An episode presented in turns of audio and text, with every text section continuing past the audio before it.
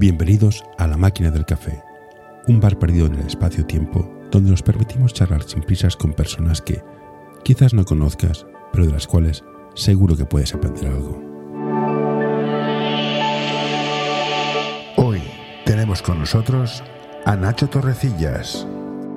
Hola Nacho, gracias por apuntarte a aceptar la taza de café conmigo. Mm, bienvenido a este, este pequeño club de gente.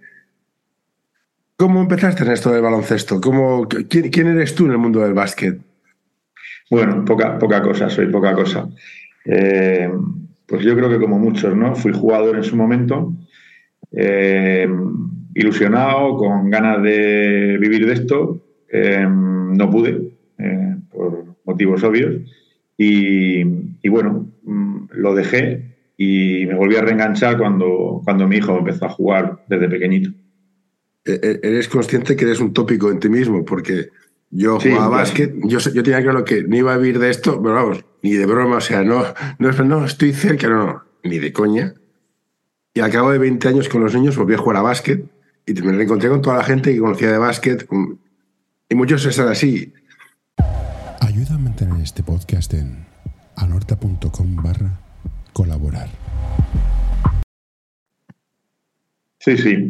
Yo también me, he reencontrado con, los amigos del baloncesto y, algunos están también metidos a entrenador, a director técnico. Es una historia curiosa, muy habitual, sí. Y como jugador que has vuelto, ¿tienes el efecto de en otros tiempos se jugaba mejor? Como me pasa a mí en plan, ¿pero dónde está el base y el pivot? ¿Qué, hacéis tirando de tres todo el rato? ¿Tienes esta sensación? ¿O eres, un tío ya en plan sentido común y aceptas que las cosas cambian? Por eso justamente eso te iba a decir, ni mejor ni peor, sino simplemente distinto. Yo cuando al primer partido, mira, yo dejé de jugar pues en el 89, así en serio, luego en la universidad estuve jugando un ratillo y tal, pero nada, poca cosa. Digamos que sobre el 92 por ahí me desenganché del baloncesto y, volví como, pues como en el 2012 o 2013. Mm. Y fui a ver un partido de, de minibásquet de la Liga de Madrid, donde yo vivo, que eran pues, o segunda, segunda fase o un playoff o algo así. Un partido interesante. Y sobre todo me llamó la, la atención la velocidad a la que jugaban. Eh, los chavales. Eran, pues, como es el minibásquet, ¿no? Un correcalle en general, eh, pero me parecía increíble a la velocidad a la que iban, a la que jugaban, que yo no lo recordaba así. Eso es lo que más me ha llamado la atención. ¿Y no te ha chocado también en nuestra época era en plan, como te, sales, como te saltes el sistema, vas a ir al banquillo y ahora es aquello de, venga, va, contraataque, solo me da tiro de tres porque yo lo valgo, pero dices, si, ni siquiera llegas, que tienes 12 años, es igual. Esto es un cambio. Sí, sí. Sí, sí, ha cambiado mucho. Y bueno, yo también, no sé si era un tema mío de los entrenadores que tenía o, un tema que era más generalizado. Eh, pasársela entre las piernas era una frivolité, era mm. una cosa que hacías y, y por lo menos a, mí me llamaba la atención, ¿no? Todos queríamos hacerlo porque lo veíamos en la tele a los americanos, pero, pero no te lo enseñaban. Mm. incluso a mí, ya te digo, me llegaban a, me lo llegaban a corregir. Y lo que está ahora de moda que se ha puesto de todos juegan, que antes jugaban siete y con suerte ocho. Bueno, yo ahora viéndolo con la perspectiva actual, em, yo lo, veo necesario. Mm. Lo veo necesario porque si no se pueden cometer auténticas aberraciones, ¿no? Mm. Lo que pasa es que, bueno, como todo tiene eh, una doble cara, ¿no? La alternativa y que muchas veces por desgracia vemos es equipos que sabes que positivamente tienen 12 niñas, bueno, yo hablo de niñas en general porque ahora llevo ya muchos años en el baloncesto femenino, eh, pero pasa igual con niños, sabes positivamente que tienen 12, 14 fichas y se te presentan un partido que sabes que es clave con las justas 9 o 10. Mm. Entonces, bueno, pues al final es una manera de no jugar con esos niños. Y es una pena como mi interés primordial es el básquet de formación, ¿qué significó para ti el baloncesto y qué quieres que sea el baloncesto para tus hijos? Pues a ver, em, el, recuerdo que yo tengo de, cuando era jugador era pues una actividad en la que te encontrabas plenamente a gusto. No, no era un sacrificio en entrenar, no era una, un trabajo, es decir, una cosa que tú hacías porque querías. Y yo tuve, tuve la suerte de estar en un equipo bastante serio para lo que había en aquel momento y trabajábamos mucho, pero, pero el recuerdo que guardo de aquello es más que de partidos, de las Mm, cosas que había alrededor del equipo, ¿no? Las anécdotas con amigos, cosas que pasaron en un viaje. Eh, mucho más recuerdo eso que en el triple en tal partido o tal partido que ganamos o que perdimos. Eso con el tiempo se difumina y a mí lo que me ha quedado más que nada han sido relaciones personales y amistades con gente que algunos perdió el contacto y 20 años después lo pude recuperar muy rápidamente y sin problemas porque tienes cosas en común. ¿no? Y para mis hijos, y yo he llegado a esa conclusión al cabo de los años y así se lo digo también a muchos padres cuando bueno, se plantean cosas respecto a su hijo, digo, mira, yo esto me lo planteo como una inversión en adolescencia. Eh, mis hijos ahora tienen 12 y 15 años. Eh, cuando llega el viernes por la tarde, en lo único que piensan es en entrenar. El sábado, bueno, mm, ni siquiera el mayor está todavía quedando con amigos para salir y tal, pero no piensan en salir al botelleo o al botellón, no piensan en ir al parque, no piensan, piensan en que si tienen partido y, que lo que quieren es estar en condiciones para, para poder jugar, o si tienen entrenamiento al día siguiente, en fin, estás como más centrado, ¿no? Mm. Eh, en esa época que yo creo que es un poco más peligrosa, ¿no? Es muy fácil despistarse. Y que después, bueno, pues cuando sean más mayores, por supuesto, terminarán saliendo, terminarán yendo a muchos sitios, pero la cabeza estará un poquito más organizada. Un poquito más, no mucho. Mm, pero, pero un poquito más, ¿no? Y, y ya como padre, para mí es fundamental el hecho de que cuando empiezan, y yo lo he visto en, algunas jugadoras, cuando empiezan a, salir, suelen normalmente salir con, con las compañeras del equipo. Y entonces tú conoces las familias. Y como padre a mí eso mm. me da una tranquilidad que sabe, bueno, puede pasar cualquier cosa y todo puede salir mal, ¿no? Pero por lo menos ya sabes con quién va, ya sabes cómo son las familias y puede anticipar cosas, ¿no? Pero ya te digo, para mí a día de hoy más allá del, deporte, de los valores que pueda transmitir, que bueno, el deporte transmite los valores que transmiten las personas que, enseñan el deporte. Per se no enseña nada. E, es este tema, ¿no? De, tener a los niños en un entorno positivo para ellos. ¿Y no te da la sensación de que en nuestra época eran más los colegios que tenían secciones deportivas y hacías deporte como un camino más de hacer cosas y educarte? Porque ahora mi sensación es que colegios que practiquen deporte cada vez quedan menos y todo es club. Y es un cambio de filosofía que implica muchos cambios.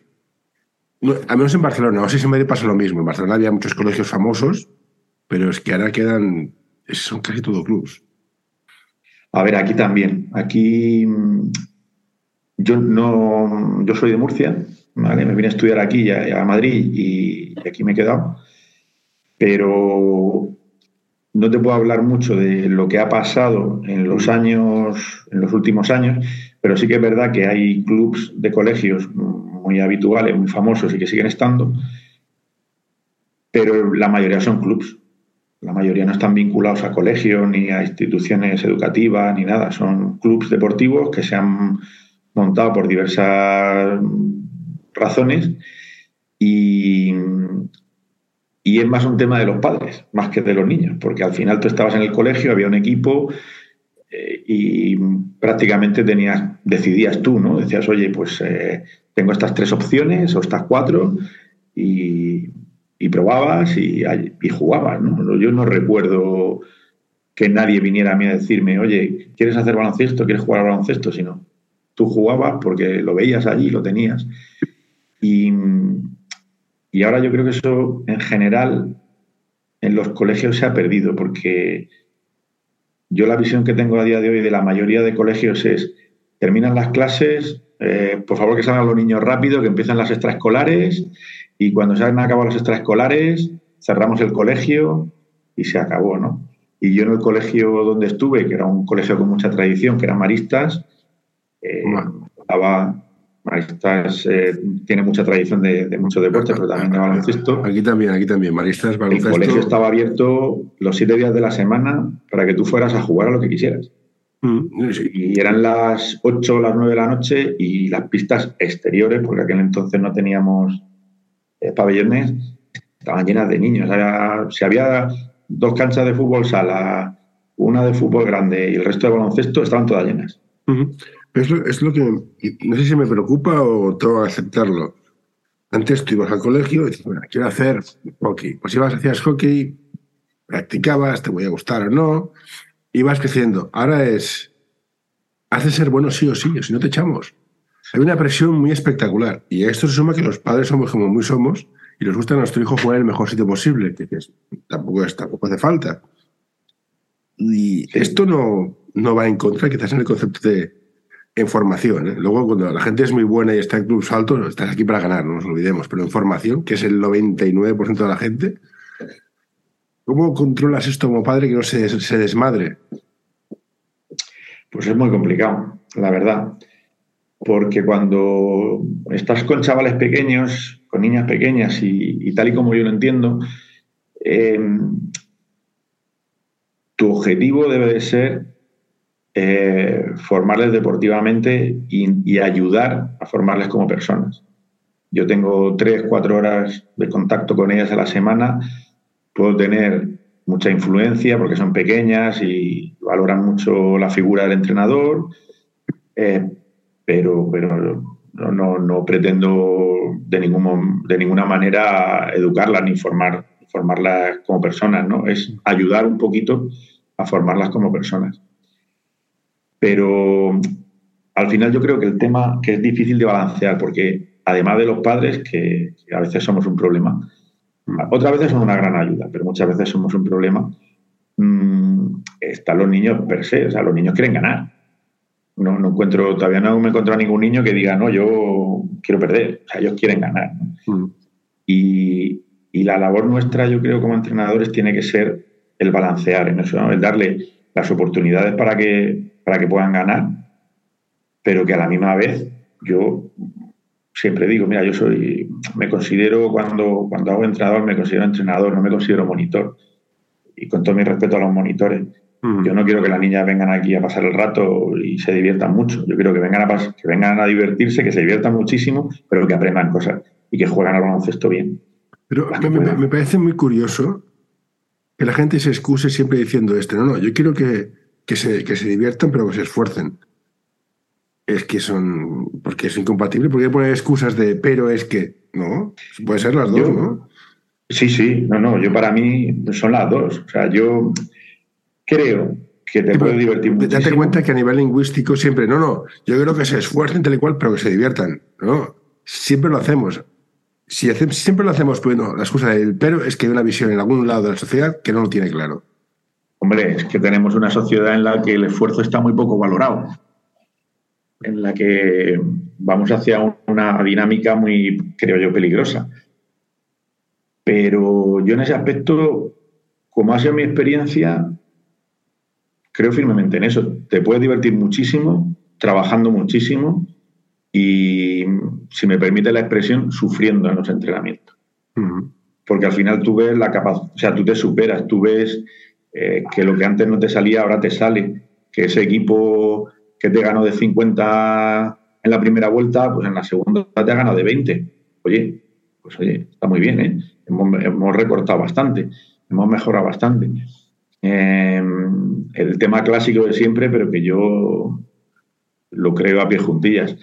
Te puedes divertir muchísimo defendiendo, muchísimo defendiendo. Mm. Yo no, era excepcionalmente bueno defendiendo, pero era buen defensor y a mí me encantaba ver cuando cogías un tío que sabías positivamente que, te metía 15, 20 puntos por partido y ese día metía 5 o 10 y se iba a su casa rebotadísimo. porque, porque no le habías dejado hacer lo que quería. Claro, eso cuesta un trabajo, cuesta un esfuerzo. Mm. Y, y, bueno, yo entiendo que, que, si solo vas a divertirte, si solo vas a pasar el rato, pues creo que es mejor que te vayas a las canchas del, del parque con los amigos, te lo vas a pasar fenomenal. Si no tienes ganas de trabajar y de... Y fíjate que estamos hablando de niños pequeños y siempre hay que ponerle un componente lúdico y siempre hay que tener en cuenta qué edad tenemos, perdón, qué edad tienen, pero creo que, que hay que balancear muy bien exigencia y diversión. Yo creo que hay que exigir, porque si no, eh, pues estamos en otro escenario y, y, hay, y el objetivo es que aprendan. Yo tengo una frase que a veces me gusta más y no es mía, lamentablemente, o muchas cosas que me, que me gustan, que dice, cuanto más trabajo, más me divierto, y a la vez, cuanto más trabajo, más suerte tengo. Hoy quiero recomendarte este podcast. El alma del juego by Soul Basketball, el podcast en el que charlaremos con personajes del mundo del básquet con diversidad de carreras, funciones y experiencias para que nos acerquen al alma de nuestro deporte, el baloncesto.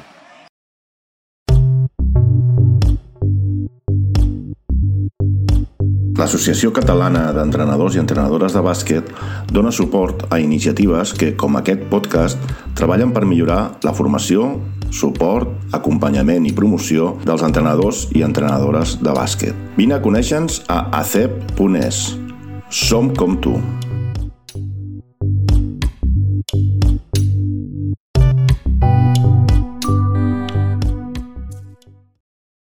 Pues sí, efectivamente. Sí, sí. Es, es muy cierto. Yo es que muchas veces que se confunde, se, eh, se confunde la suerte con, con, el trabajo y con el esfuerzo.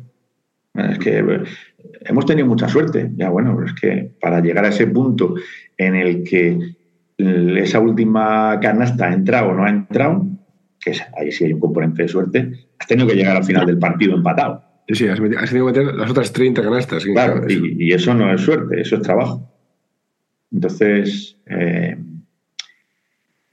es, es, complicado. Complicado responder a tu, pregunta inicial. Es complicado porque yo creo que el tema de ganar va inherente al ser humano. Todos queremos ganar. Yo, como jugador, no me gustaba perder a nada.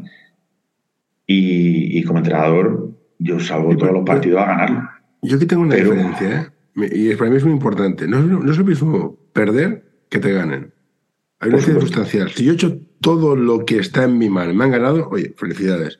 Ahora, si me ganan porque he hecho el vago, me, entran, todos los males al cuerpo. Correcto. Sí, sí, no, eso, eso está claro. Yo creo que todos hemos tenido esa experiencia de me han, me han ganado, hemos perdido o me han ganado. pero salgo muy contento porque, porque hemos hecho todo lo que podíamos hacer y, y el otro son mejores y oye, perfectos, es que no, no se puede hacer más. Y al revés, ¿no? Partidos que ha ganado y sale diciendo, madre mía. O sea, sales cabreado, ¿no? Porque diciendo, es que horroroso, o sea, es que no, no reconozco al equipo, ¿no? Entonces, sí, sí, eso, he tenido esa experiencia. Nos hemos quejado antes de los padres que son a veces un poco cansinos, pero sin los padres esto no funcionaría. Son los que ponen el dinero, los que van los niños para arriba para abajo, son los que pagan las cuotas. Luego los entrenadores cobrarán más o menos, que cobran menos de lo que tocaría, pero bueno. Sí. En, aras de que los niños, que son lo que todo, la parte mollar de esto y lo que todo el mundo quiere mucho, ¿qué, quieren hacer las familias para ayudar al niño a disfrutar de esto? Dejarle tranquilo. Ah, ¿Qué, qué, hacen los padres para decir, mira, niño, te dejo aquí con el señor Pepe, que es tu entrenador? Estoy encima, le pregunto, le insisto, tira, mete, o digo, no te pregunto nada, te pregunto si te ha pasado bien. ¿Cómo, interactuar, ¿Cómo interactuamos con el entrenador, con el club? Mira que mi hijo quiere jugar más. ¿Cómo, cómo, cómo debe ser la dinámica de los padres en el club? Para ayudar al niño, para ayudar a tu hijo. O sea, yo dejo a mi hijo con un entrenador, ¿cómo lo ayudo yo a que se divierta? ¿Me meto, me implico, no me implico?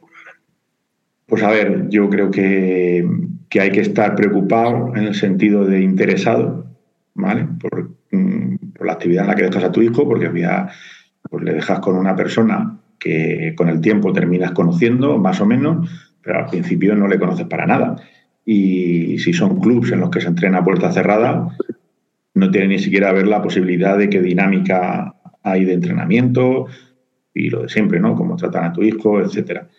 yo creo que, el papel de los padres, eh, el, ideal sería eh, el estar interesado, involucrado,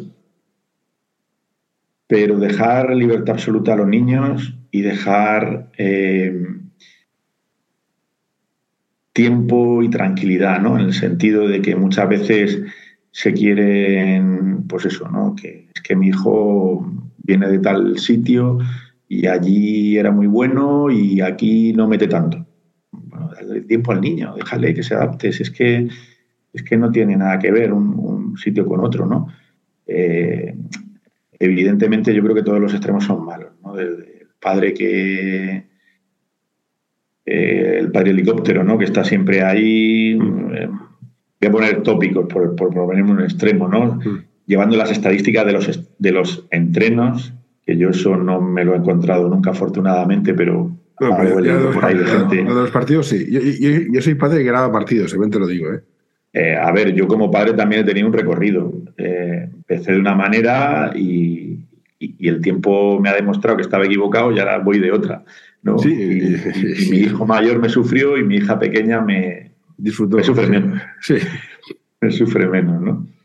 Pero mm, a mí la verdad es que si pudiera elegir, y al final es como los jugadores, pues en el club, en el equipo tienes de todo, tienes desde el tímido, el extrovertido, el hablador, el callado, y en los padres tienes igual de todo, ¿no? Un poquito. Pero eh, yo creo que lo mejor es que ellos tengan interés porque la niña esté bien, porque la niña se divierta, porque la niña se lo pase bien, pero no le metan presión, que eso yo es lo peor que, he podido eh, ver, ¿no? Esos padres que transmiten a, su hijo eh, que tienen que ser el, mejor. Y yo creo que eso le estás poniendo una, una presión extra. Aquí en, Madrid, pues la, pena es que no me acuerdo ahora en qué pabellón es, pero hay un pabellón que tiene un cartel muy majo, que yo en su momento estuve allí en un clinic y le hice una foto y me quedé con la frase que me gustó mucho. ¿no? Eh, dice, si quieres un campeón en la familia, ponte a hacer deporte y deja que tu hijo juegue tranquilo. Está bien. Es, eh, si tú quieres un campeón, sélo tú, pero tú no pudiste ser, pues no, no pretendas que lo sea tu hijo, ¿no? Y, que los niños vayan al partido y se diviertan. A veces perderán, a veces ganarán, pero que salgan contentos. Es para mí lo fundamental. Sin duda. Y como padre, ¿cómo, cómo, gestionas el colegio y el deporte? ¿Eres de que si no, si suspendes no vas a entrenar? ¿O si suspendes te quito el móvil? O si, si juegas mal no tienes. ¿Cómo gestionas esta la dualidad? Porque aquí en Cataluña la, compaginar deporte y estudios se hace complicado a veces. Es, complicado. Es complicado, sobre todo cuando los niños se hacen mayores, que tienen más carga lectiva, ¿no? Más, más trabajo de, del colegio y más horas de entrenamiento, normalmente. Pero yo creo que al final es una cuestión de enseñarles y ayudarles a organizarse, a que aprovechen el tiempo y, a que evidentemente tú les tienes que ayudar eh, en ese aprendizaje, ¿no? Pero el, ejemplo yo creo que es el, clásico de siempre, ¿no? Es decir, eh, esta semana que viene tengo un entrenamiento, tengo un examen el miércoles. Los niños que no hagan ninguna actividad deportiva pues posiblemente estudian el martes por la noche. Sí. Pero es que tú resulta que el martes sales del cole, te llevo a entrenar, sales de entre... bueno, haces el físico, haces el entrenamiento, te recojo, llegas a casa, son las nueve y media, te duchas y, y cenas y, sí, sí, se ha acabado, ¿no? Sí, sí. Entonces, pues tienes que enseñarle que si quieres jugar al baloncesto, pues tiene que dedicar parte del fin de semana a estudiar, porque no tiene otra otra eh, alternativa, ¿no? Porque no hay otra posibilidad. Y que si te mandan deberes de hoy para mañana, pues quizás te tendrás que acostar un poquito más tarde. Estoy hablando ya de adolescentes, ¿eh? no estoy hablando De, niñas de mini. Eh, pero al final requiere un, un, sacrificio, un trabajo extra Sí, pero lo, curioso es que con toda la gente que yo jugaba básquet y conozco es los mejores años fueron los años que estudiaba y jugaba. Claro. Porque el tiempo no se perdía. O sea, tengo dos horas, he de estudiar, es que no hay otra. Correcto. Y es algo que yo intento inculcar a los míos. Que sí, que, pero así aprovechas, aprovechas el tiempo, pero muchísimo. Aparte de que yo creo firmemente que, que bueno, hay estudios por ahí, historias, pero que yo he leído, pero no puedo corroborar porque no tengo conocimientos, pero creo firmemente que es así, que, que tú sales del colegio de estar una serie de horas bastantes, eh, más o menos concentrado, porque bueno, todos hemos sido niños y sabemos que en el cole te despistan mucho, ¿no? Pero has tenido que estar allí. Y, salir de eso, irte a tu casa y bueno, pues estar un rato, el que sea, eh, haciendo otra cosa, pero luego volverte a poner a estudiar, pues mentalmente es, duro. Pero sin embargo, si te vas, haces tu actividad física, generas tus endorfinas y tus liberas tensiones, te olvidas durante dos horas o durante una hora y media, durante lo que sea, de, ese tema. Es como que reseteas, ¿no? Mm, y, bueno, hay estudios que dicen que, que, que aumenta el rendimiento académico si haces deporte que si no lo haces. Bueno, y, esto no son, no son, estudios, son, estos casi son, son bromas que hay en el mundo. Cualquier tarea disponible tiende a ocupar todo el tiempo que tengas. Con lo cual, si no tienes básquet, te estarás tres días para hacer un trabajo. Correcto. Eso, y, esto lo he visto yo en la empresa privada. ¿eh? Yo en la empresa, cuando la gente tiene menos tareas, todas ocupan muchísimo tiempo. No, no, sé qué pasa. Y en el colegio también. Efectivamente. Eh, mm, y la última pregunta, Nacho, que sé que tienes que ir a llevar a los niños a entrenar, y yo también. ¿Qué criterio tendrías tú para escoger un club para tu hijo? Y si la experiencia de haber jugado te ha ayudado a escogerlo. ¿Ha sido el que está cerca de casa, al colegio, al mejor club, ha sido al canoe, ha sido, yo qué sé? ¿Qué es el criterio? Pues mira, como te he dicho antes, yo he recorrido un, camino, ¿no? Como, como padre y como entrenador. Bueno, yo creo que como todo el mundo al final vas cambiando con el tiempo, ¿no? Y, al final, a día de hoy, eh, mi hijo está en varios clubes, más que nada porque vivimos en un pueblecito muy pequeño. Eh, empezó a jugar aquí, eh, los dos empezaron a jugar aquí, no se les daba mal, y bueno, pues voy a ver si pueden jugar un poquito más arriba, en una liga un poquito mejor, un poco en la línea en la que tú decías antes de que queremos que jueguen lo más arriba posible. Yo soy un poco raro para esas cosas, yo lo que digo es, te voy a llevar donde te reten, porque si no te vas a creer que eres bueno. Mm. Y, hay gente mucho mejor que tú. Y bueno, pues oye, que pues estás en, un nivel intermedio, en un nivel alto, pero siempre va a haber alguien mejor que tú en alguna cosa, ¿no? Em, entonces, disculpa que me, me he despistado. ¿Cuál es el criterio que tendrías como padre para ah, el criterio, tus hijos? Disculpa, sí, sí, sí, sí. Em, después de dar muchas vueltas y, como te decía, de haber cambiado algunos clubs, una vez forzado, otras veces voluntariamente, y así se lo digo a los padres que quieren cambiar, que me preguntan, mira a ver quién va a entrenar a tu hijo. Ah, amigo. Si te gusta este episodio, por favor, deja un comentario o compártelo con tus amigos. Ya sé que es una pesadez y todos lo pedimos, pero ayuda bastante. Y esta pregunta el club puede ser el mejor del mundo o el peor. Y puede tener muy mala fama o muy buena fama. Pero entérate quién va a entrenar a tu hijo,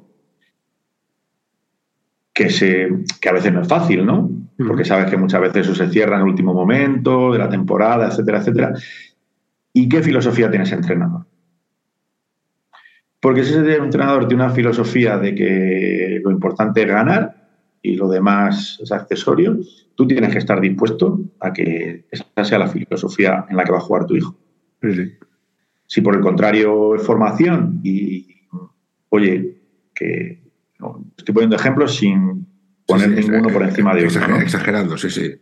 Todos los niños. Todos, todos el ejemplo que me he encontrado, ¿eh? me, lo he encontrado real, en la, o sea, en, la vida real, compañero, que, oye, yo es que yo solo entreno para, para ganar.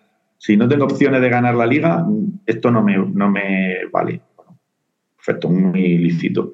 Lo puedo compartir o no, que no lo comparto, pero, pero es respetable. Pero si tú vas a llevar a tu hijo a ese equipo, tienes que saber que esa es la, la dinámica, ¿no? Y luego saber qué enseña ese entrenador, cómo enseña, qué dinámica. Es decir, para mí el equipo no es lo importante, es, eh, es el entrenador. Porque yo lo que quiero es que mi hijo aprenda a jugar al baloncesto. Luego será mejor o peor, según sus capacidades, sus posibilidades, su nivel de esfuerzo, muchísimas cosas. Pero por lo menos que tenga la posibilidad. Porque estar, y, no quiero poner ejemplos, ¿no? que luego al final. Todo, se sabe. Todo, el mundo, no, pero la gente se siente agredida, pero no es el, caso. pero estar en determinado club de referencia que te promete que va a ser Final Four, que, que te garantiza nada, no te puedo garantizar nada. Es decir, porque puede, ese año le puede tocar un entrenador eh, mejor o peor. Sí, sí. Pues bueno, Nacho, eh, no voy a abrir la puerta a los entrenadores, porque entonces sí que no llegamos. O sea, claro.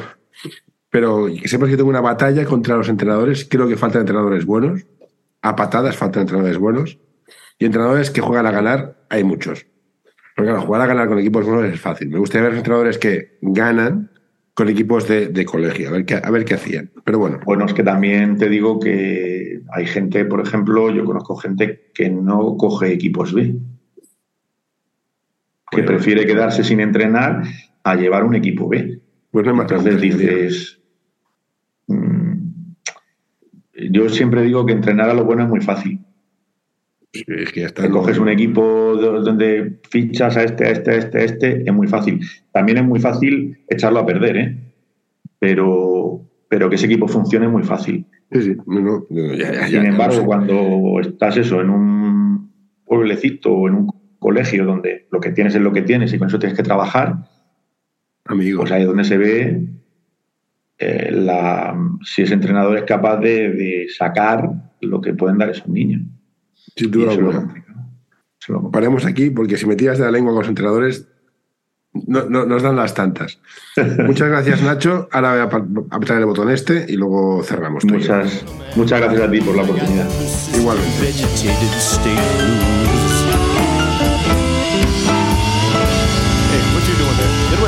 No, don't you touch that. No, don't you pull that plug. No, hey, hey, nurse, nurse. Uh, all right, I'm done.